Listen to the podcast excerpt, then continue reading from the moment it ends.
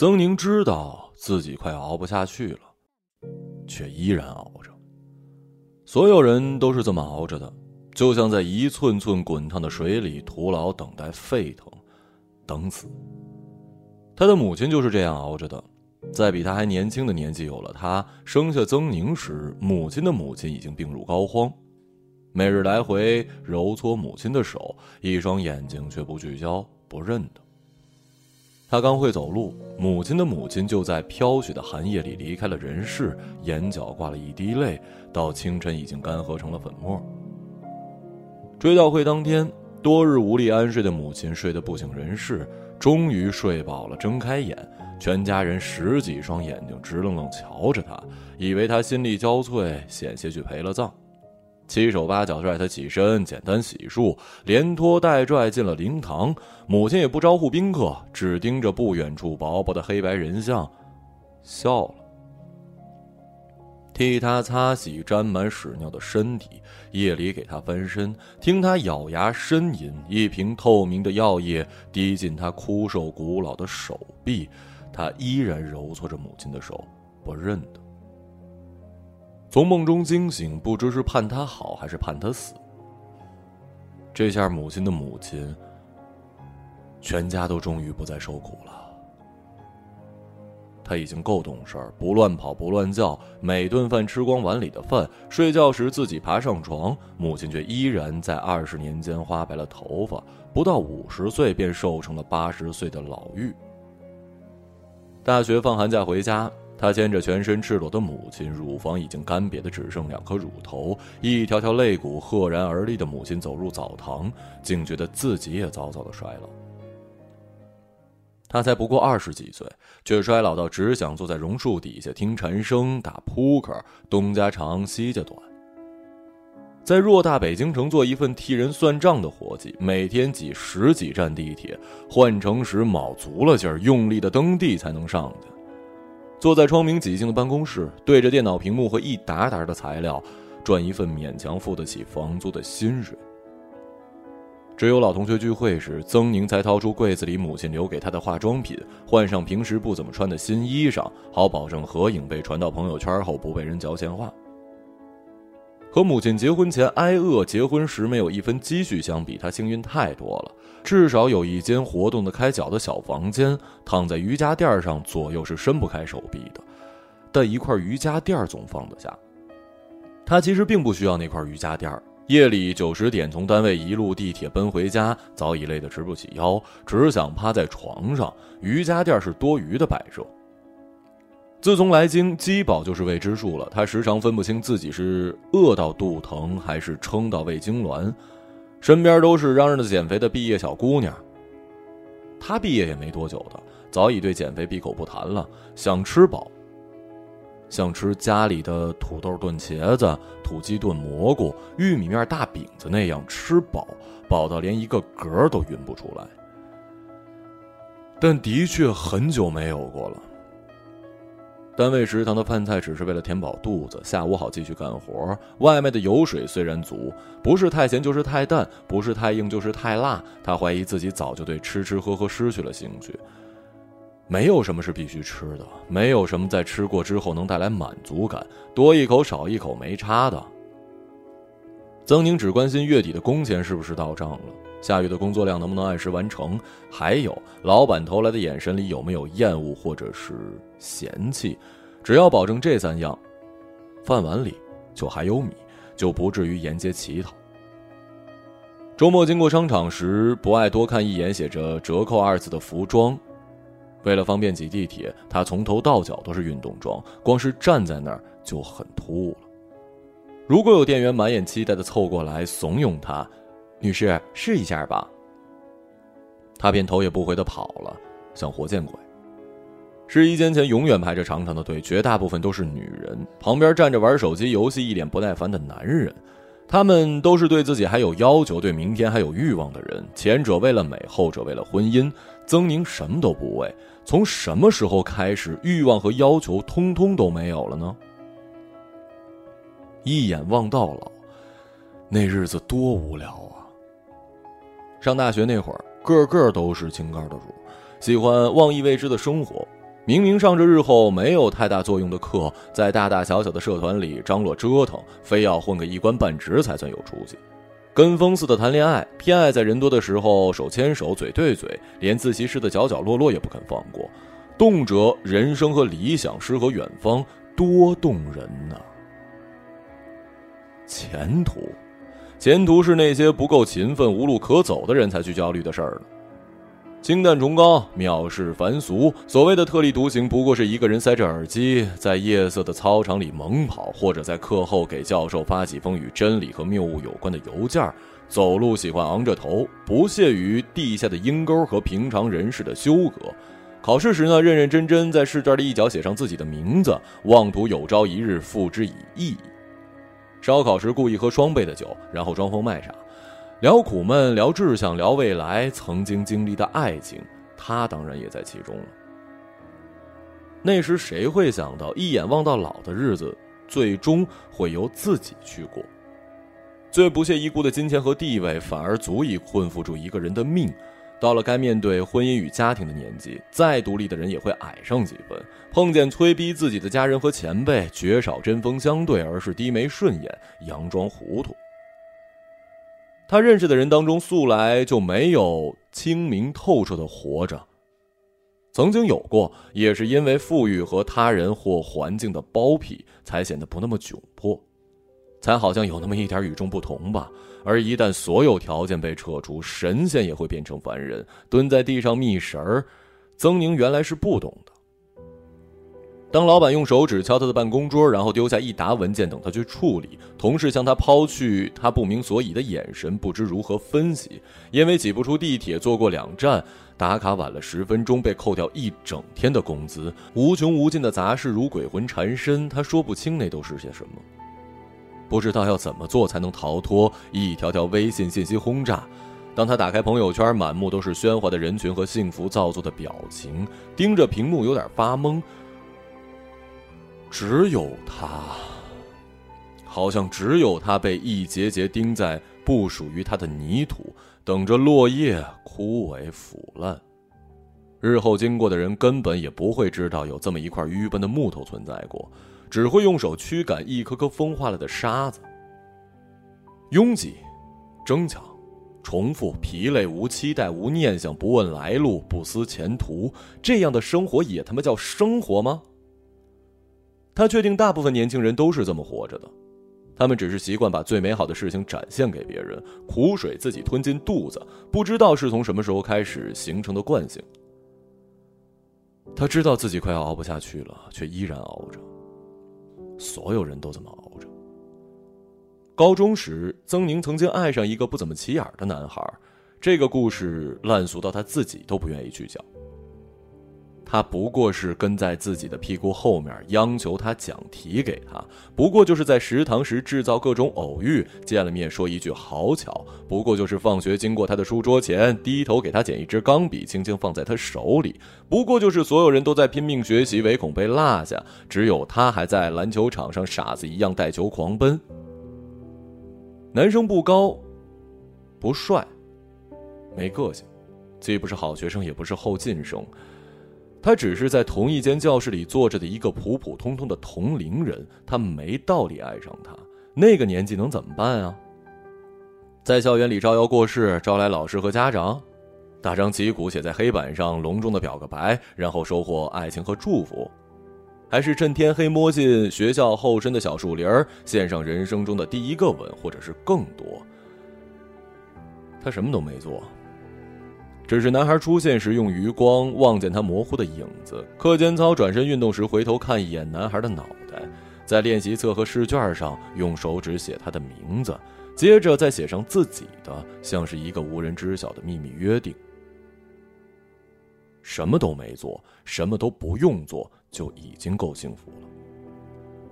十年后的一晚，在地铁站里匆匆赶路时，曾宁怀疑刚刚从对面的人流中走过去的人就是他。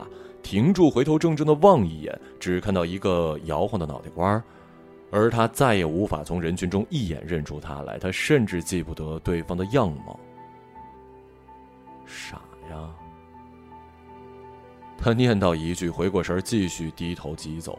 想起昨天的报表，还躺在电脑里空空如也，心事又重了一层。他原先以为爱情就是用来隐藏的，像是陈年的老酒，非要被时间洗炼过才叫纯。后来他以为爱情是用来追求的，没皮没脸的纠缠过一个人，等他嫌弃和拒绝如烈火灼伤你，再伤痕累累的离开才叫勇敢。而现在他终于懂了，爱情是用来回望或者期待的。埋葬在记忆深处，或者在遥不可及的地方，要么属于过去，要么属于未来。一旦得到手，牢牢攥住，总要变成点别的，那就不再是爱情了。害怕爱情变成别的，害怕它不再是它本身，所以畏惧退缩，所以会在玫瑰花递到自己鼻子底下的时候，仍狠心抛弃，然后说服自己回到正轨。二十几岁就是这么衰老的吧？不是不信了，只是懒得去拾什么，丢下什么，懒得辩驳，懒得为太多事情赋予意义，真逗啊！母亲爱过的人不一样，狠狠的伤了他吗？他不信母亲没有俯身求过，眼巴巴盼过，不信他就这么甘心和父亲那样的人过一辈子。但当他跟他提起这一段，母亲的缝衣针在花白的鬓角抹了抹，继续缝着父亲破了洞的袜子。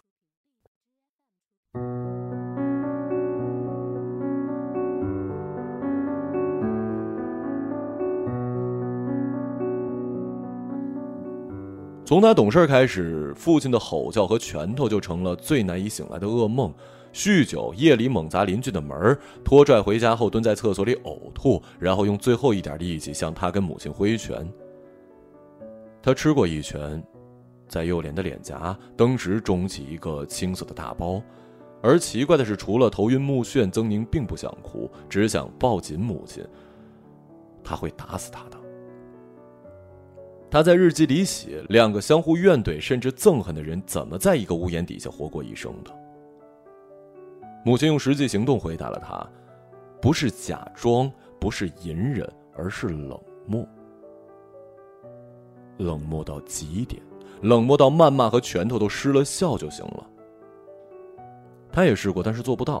他无法谅解一个有手有脚的成年男人对两个女人撒气。他不止一次想挥动手中的切猪肉的菜刀，冲着他的脖子砍下去，然后用抹布擦干净地板上的鲜血，然后将他拖到屋后的园子里埋葬，等第二年春天长出鲜红的花来，再眼看他们在入冬时节干枯。但只需要望一眼母亲，他就收手。母亲的眼里除了冷漠，还有被惊恐镇住后依然不同于寻常人的爱。那爱意不易察觉的一闪而过，叫他发觉了，险些哭出声来。他还爱他，而他报之以血。他惊讶于爱的盲目和无厘头，害怕自己也那样陷进去，无力脱身，于是更加规避风险，冷若冰霜，不再起心动念。佛陀与真理自在心中。你还爱那个人吗？曾宁一把夺过臭袜子，火速丢掉，甩着手指，生怕脏了手。母亲从老花镜的上方斜着眼看着他，露出两块浑浊的眼白。爱，哪有爱呀？这叫责任。他撇了撇嘴，不再多说一句，倾着身子拽过袜子，抖了抖，像小时候和他展示自己新买的毛衣。随后捏在两根骨节粗大的指头中间，坐定，继续缝补。他径直离开，气得浑身发抖，刘海在额头两侧散开，活像一个疯婆子。爱一个人是什么感觉？他特别想知道。但当他看见那些……横着身子挤过人群的粗壮男人，在地铁里和人争抢座位的西装革履的中年男子，单位里对所有女人都友善，习惯把善笑挂在脸上的妇女之友，电视里用钻戒和游艇求婚的钻石王老五，或者是手机里喜欢挤眉弄眼、扮酷装帅、受人追捧的小鲜肉，就觉得有什么东西堵在了胸口，透不过气了。他想象不出自己爱这些人，或者和他们。中的任何一个人生活在一起，如果让父亲知道了他的这种想法，一定会骂他：“狗娘养的，净他妈装逼！”粗俗是粗俗了点儿，他却疑心对方说对了。男人和女人之间果真有不以为性为驱动力的感情吗？他觉得有。但是男人呢？虽然不爱梳妆打扮，对购物兴趣也不大，但曾宁依然是年轻的，脸上干净整洁，颈部的皱纹远没有爬上来，身体也尚未发福，胸部发育的足够好。从读书到工作，也有过几个男人追求她，要么想让她做解风情的情人，要么想让她做贤惠的妻子。不知道是现代人时间太少，还是心思太繁复，竟没有人给她时间恋爱、了解、交流。通常吃过两顿饭就心急火燎的准备开房或者见家长，吓得她退回了原地。家里人也跟着着急啊！母亲把他的照片发给老年大学一起唱歌跳舞的人，让他们介绍适龄的男青年。他都能够想象出母亲是怎样熟练的按下了转发键，然后等待自己的照片公之于众。有时，他仿佛能看见母亲抿着嘴盼他嫁人的样子，心里五味杂陈。他没碍着谁的事儿，只是在爱情这件事上略悲观，或者只是没遇到合心的。为什么所有人比他还急呢？好像婚姻必然是幸福的，女人必然需要一个男人才称心如意。过了三十岁的女人必然成了卖不出去的残次品。他咒骂一切，诅咒一切，包括一个虚拟的男人。你怎么还不来呀？真受够了。唯独唯独不忍心骂母亲，他比谁都希望她能幸福，一定一定比自己幸福才好。比母亲幸福很容易吧？他这么以为着。他也试过相亲角，不是故意去的，只是无意路过。公园里，上了岁数、无事可做的老人拖着纸壳做的牌子，上面写着自家的家产和对女方的要求，等人光顾。曾宁从他们面前经过，被挑剔的目光火辣辣的扫在身上，余光里好像能看见他们在耳语。秋风清凉的北京，霎时像是蒸了桑拿，热得他无处可藏，身后的汗顺着脊柱滚落。他再一次逃了，却不知道该逃到哪儿。每年过生日，全世界祝他快乐，只有他自己知道，在叠加的岁月面前，终究是逃不掉了。见一见吧，人挺好的，比你大两岁，正好啊。母亲在电话那头几乎是央求，语气像当年央求粗暴的父亲别再打他。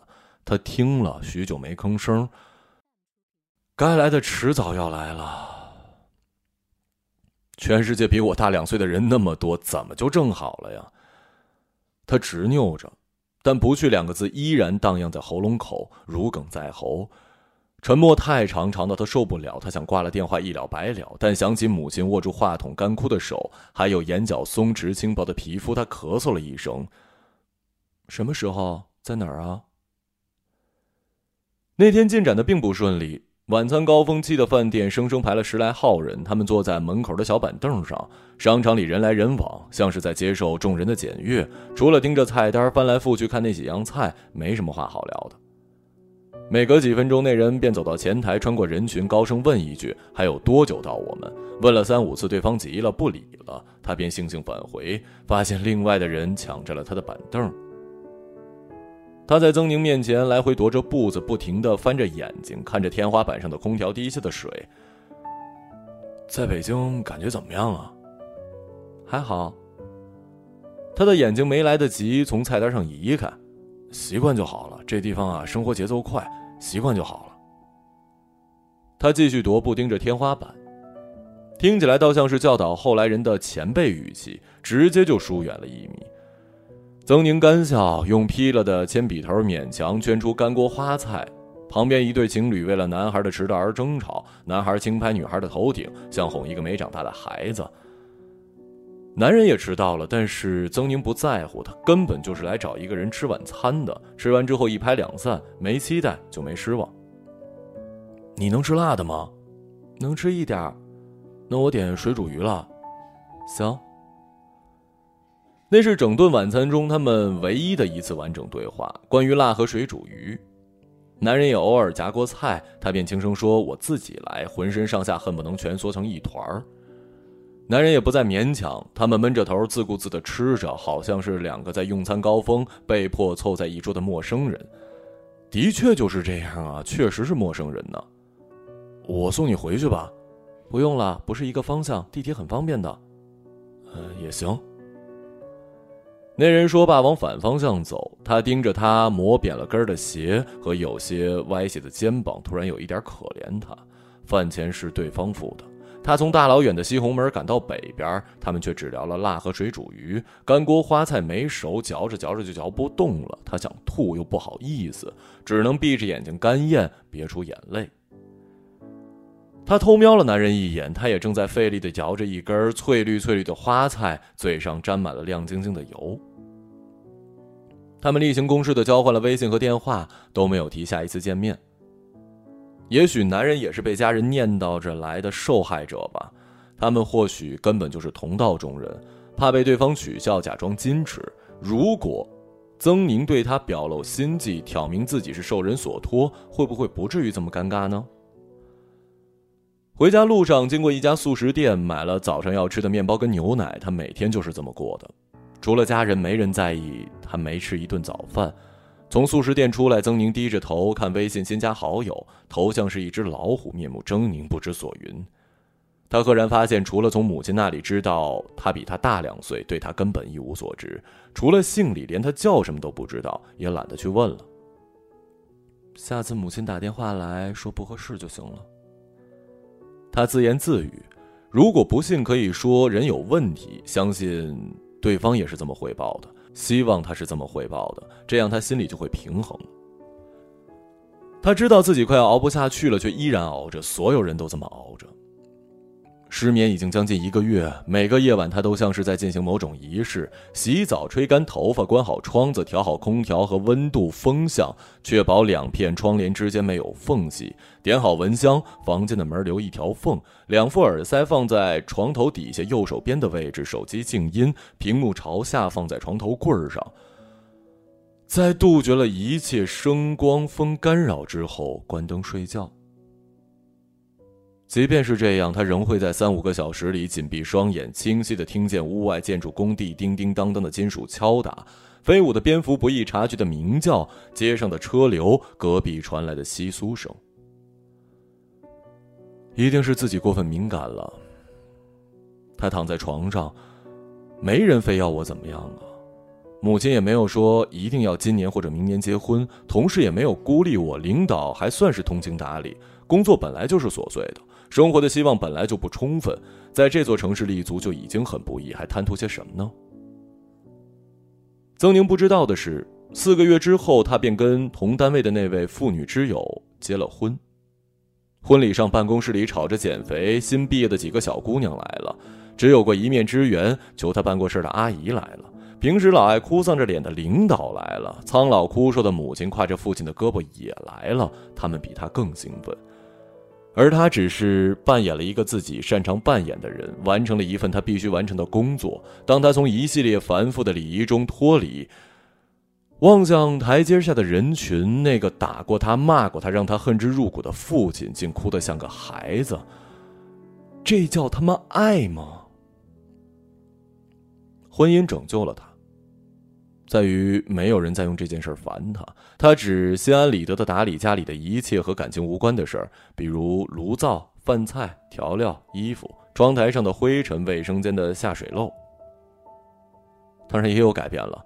在下班回家累得直不起腰时，仍需装作欢喜走进厨房烧上几道菜；经过商场时，假装喜欢那里花里胡哨的衣服；站在队伍里等待着试衣，从试衣间出来叫他看看，他多半会夸他的身材好、皮肤白，和急切想买货的店员一样。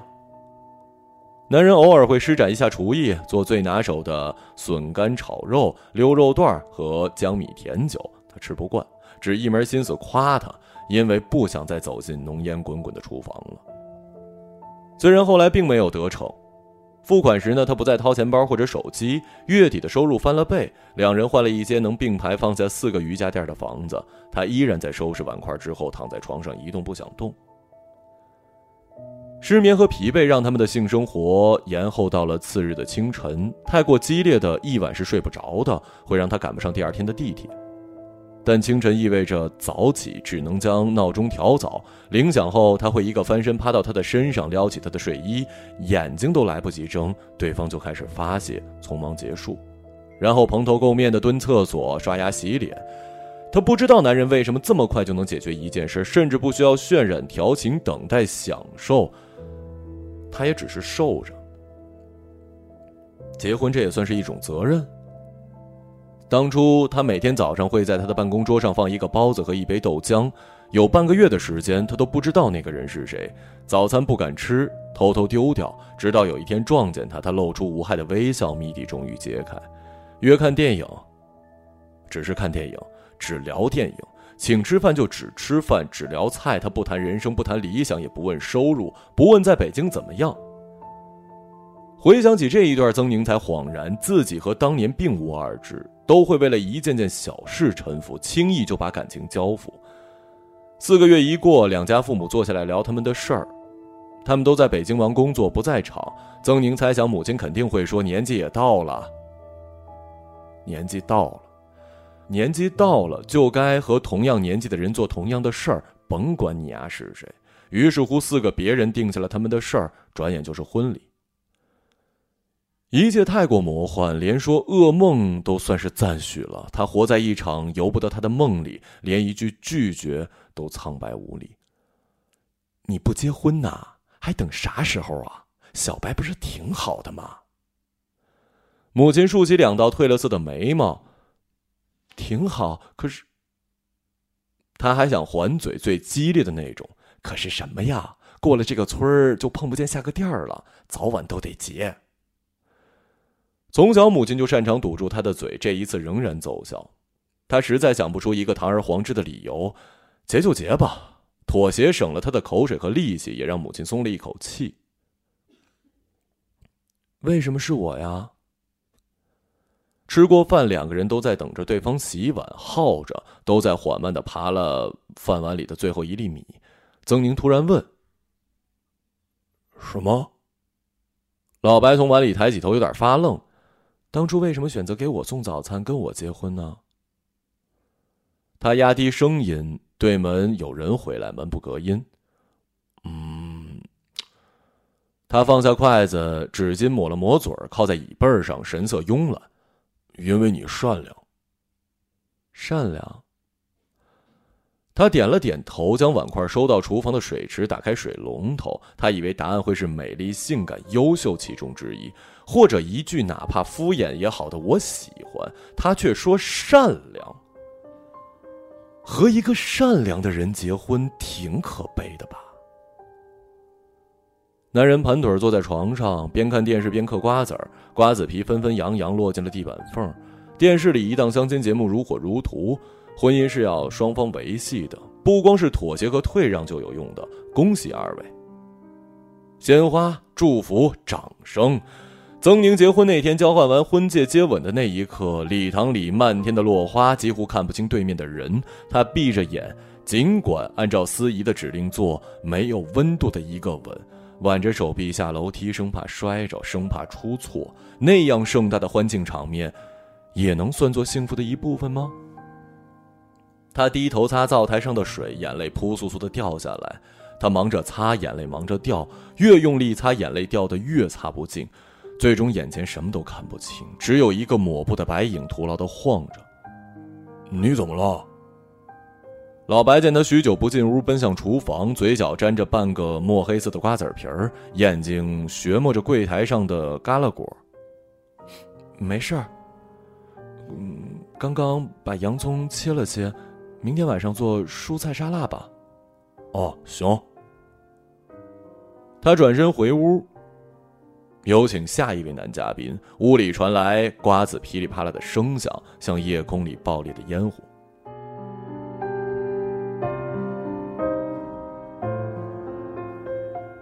洗了洗抹布，拧干晾在窗台。夜里九点，窗外车水马龙，霓虹和路灯将远处的公路照个透亮。下边的人流还堵在路上。城市像一架无休止吞吐的机器，吞下无数个梦想，吐出生活的残渣和垃圾。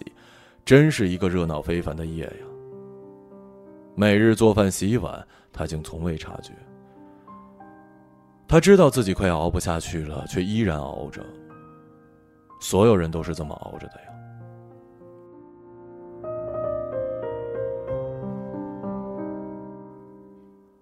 最近怎么样了？有消息没有啊？曾宁知道他们在问什么，回家吃年夜饭，整张桌的人都向他们俩投来期许的眼神。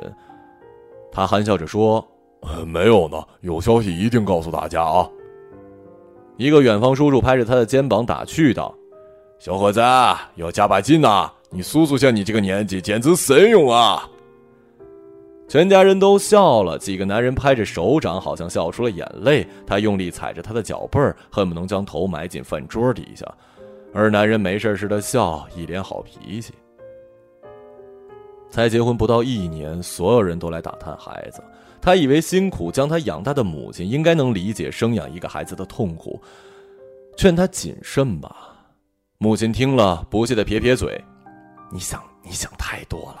要孩子呀，是一个女人的本性。她缺少这种本性的。”也畏惧这种本性，但身边所有人都说那是自然而然的事儿，顺其自然吧。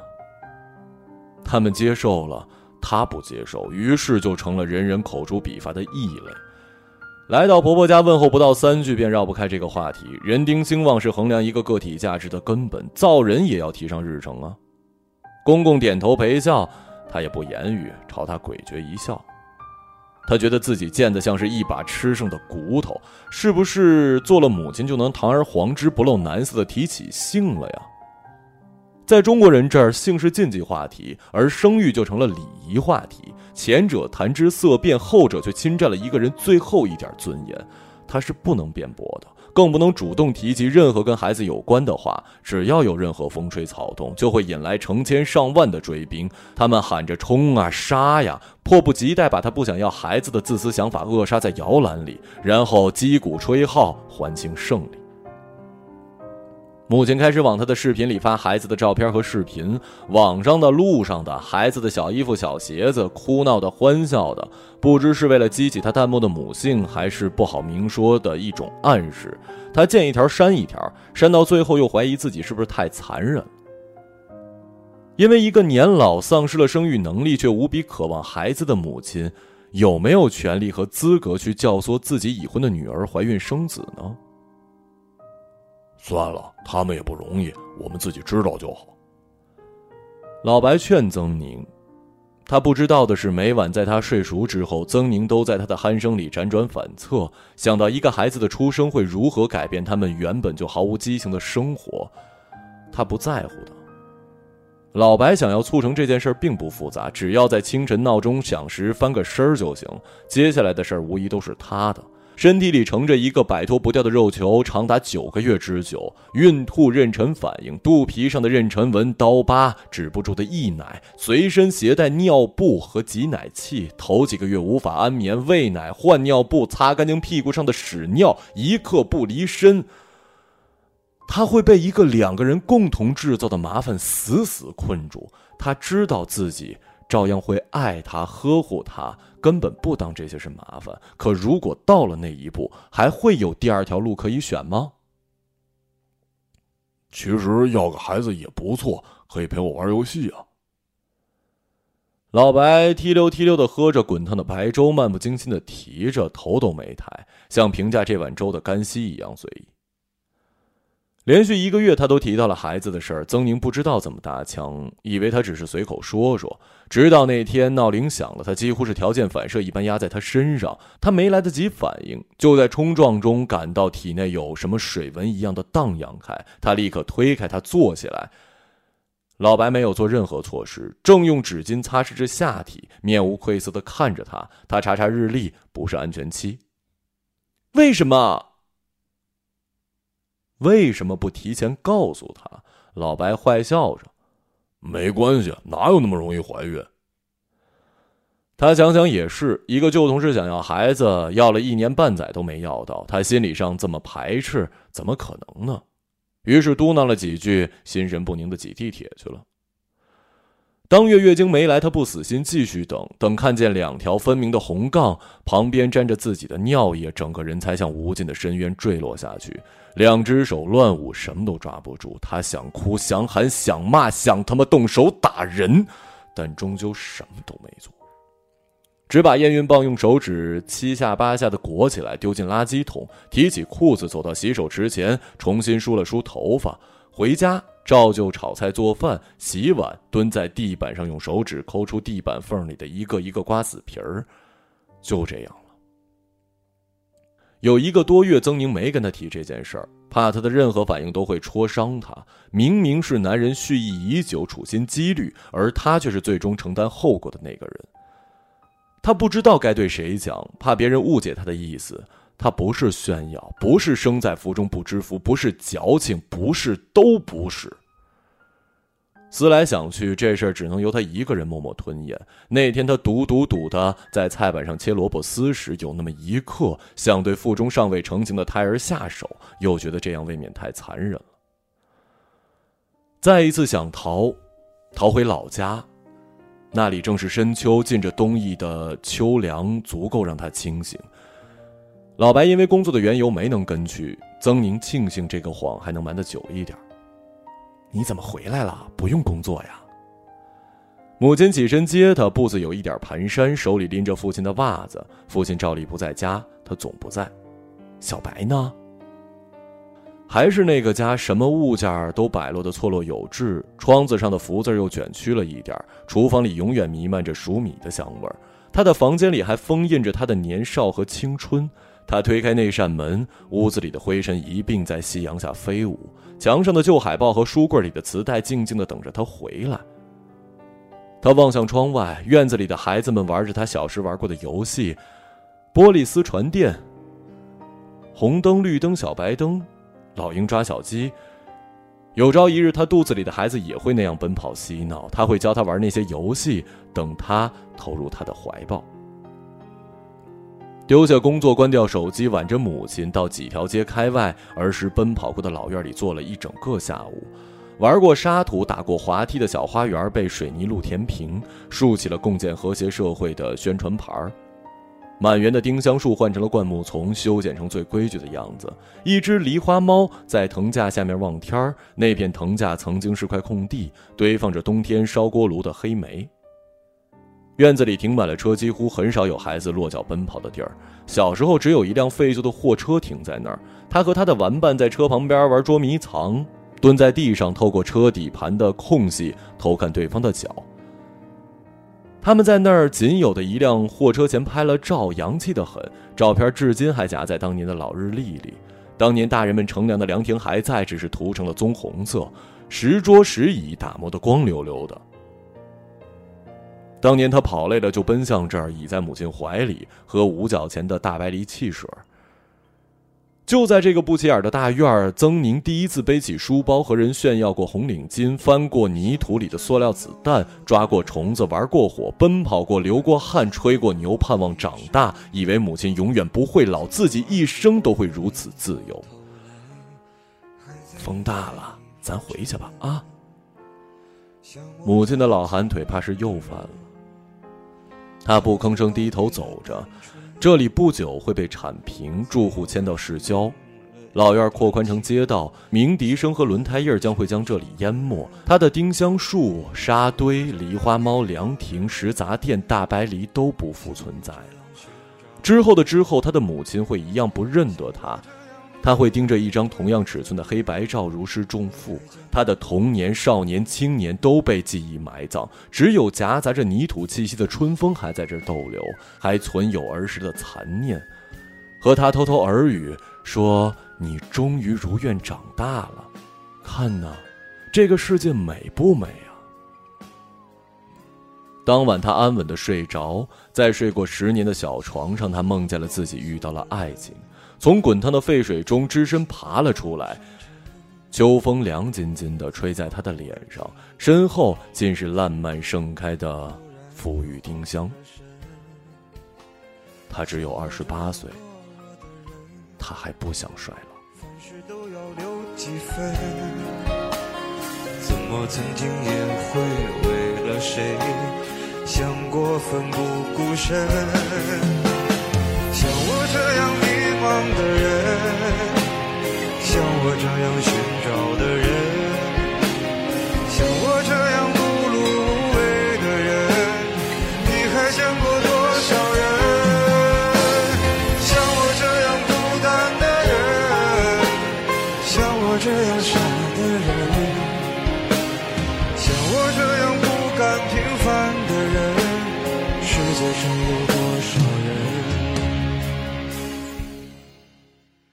一个朗读者，马晓成。